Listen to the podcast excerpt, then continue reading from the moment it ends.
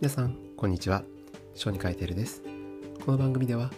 育児に役立つ医学の知識を小児科医がお届けしています。今日はちょっと育児じゃないんですけどコロナウイルスのワクチンについて最近ちょっと思ったことをお話ししようと思います。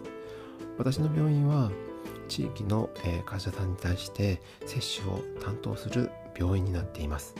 ですから私自身は、えー、小児科のコロナの患者は見ていませんが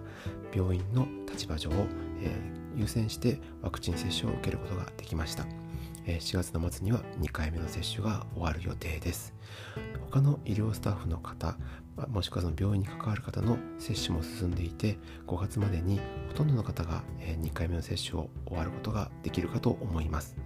で初期は、まあ、ごく限られた病棟のスタッフそしてドクター事務の方、えー、が接種をしてそれからどんどん広げていってて今ようやく、えー、医療関係の方ではないんだけど病院で働く人たち例えば清掃のスタッフであったりとかそこに出入りする業者の方のような方が接種が始まってきているんですね。でそうなってきた時に、えー、私の仕事は何かというとえー、余震問診ですね。その方が今日ワクチン接種をしても大丈夫なのかという病歴を取る仕事をしています。ワクチン接種自体は看護師が、えー、していますのでそういう感じで、まあ、分業になっているんです。でその時に、うん、結構多いのが、えー、まず持病の薬の欄を問診用に、書いてくれない方もしくはお薬手帳を忘れて、どんな病気は治療してるか分かるけど薬が分からない方っていうのがいらっしゃるんですね。で実際あの飲んじゃ絶対飲んじゃいけない薬っていうのはないんですけど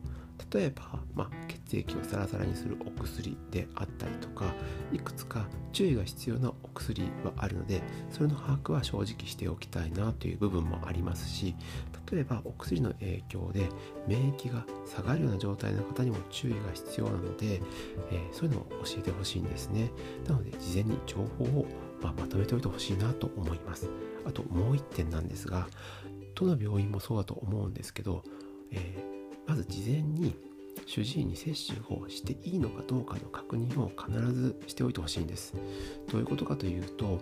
これから多くの、まあ、ドクターであったり看護師が自分が専門とする領域の垣根を越えて、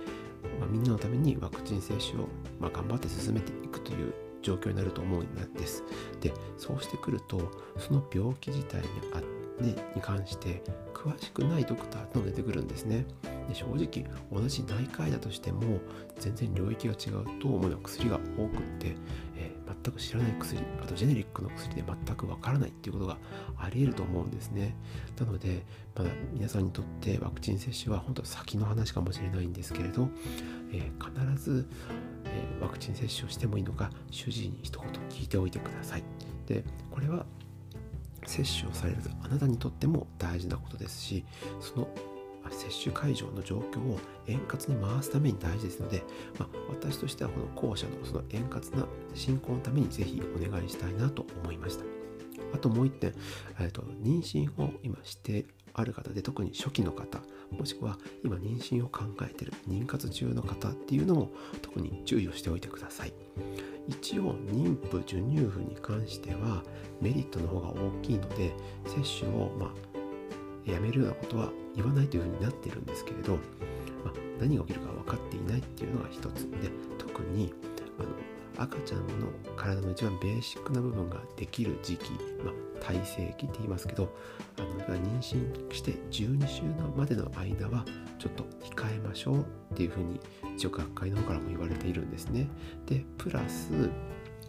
あのできればその時期に、ま前後に打つのであればそういう産科施設と連携をしてしっかり、えー、接種や経過観察をしてくださいというふうな、えー、文章が、えー、学会の方から出ています。ですからそのような妊娠まさに妊娠をこれからするという方も注意をしておいて主治のいる病院とよく相談をしておいてください。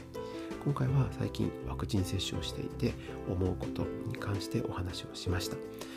また皆さんにとっては先の話かもしれませんがどんどん接種は進んでいますので